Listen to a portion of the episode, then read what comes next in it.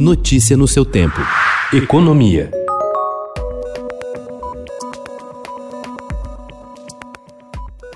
A pandemia levou o Brasil a ter em 2020 o maior rombo de sua história e ainda deixou uma cicatriz nas contas públicas que só deve ser sanada em 2027, quando há a previsão de que o país volte finalmente a registrar receitas maiores que as despesas. O déficit foi de 743 bilhões de reais, o equivalente a 10% de toda a renda gerada pela economia brasileira em um ano e medida no produto interno bruto.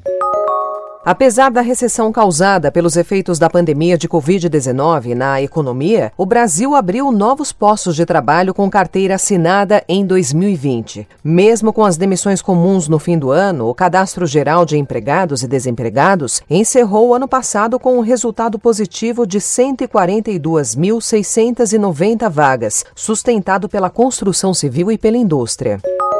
A criação de vagas no trabalho no fim do ano passado, após o pior momento da crise causada pela Covid-19, manteve a taxa de desemprego estável em novembro em 14,1% no trimestre móvel encerrado naquele mês. A estabilidade foi garantida com a geração de 3 milhões 912 mil vagas em um trimestre, conforme os dados da Pesquisa Nacional por Amostra de Domicílios Contínua, divulgada ontem pelo IBGE.